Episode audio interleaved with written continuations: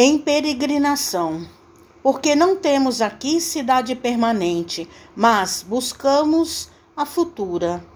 Paulo, Hebreus, capítulo 13, versículo 14. Risível é o instinto de apropriação indébita que assinala a maioria dos homens.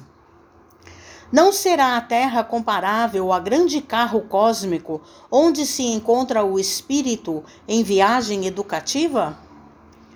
Se a criatura permanece na abastança material, apenas excursiona em aposentos mais confortáveis. Se respira na pobreza, viaja igualmente com vistas ao mesmo destino, apesar da condição de segunda classe transitória. Se apresenta notável figuração física, somente enverga efêmera vestidura de aspecto mais agradável, todavia de curto tempo na jornada empreendida.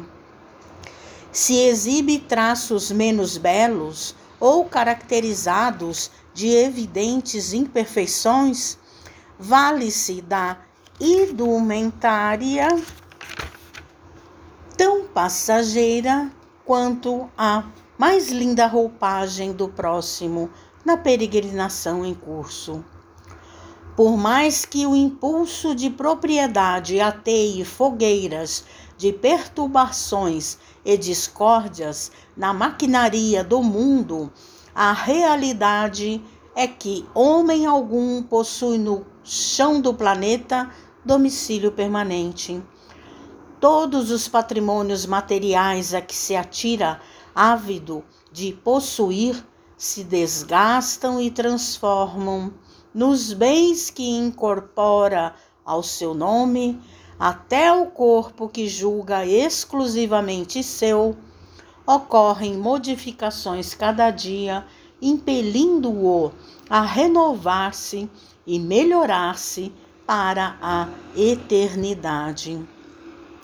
Se não está cegos, pois, para as leis da vida, se já despertastes para o entendimento superior, examina o tempo onde te deixará provisoriamente o comboio da experiência humana na súbita parada da morte. Mensagem de Emmanuel no livro Vinha de Luz, psicografia de Francisco Cândido Xavier.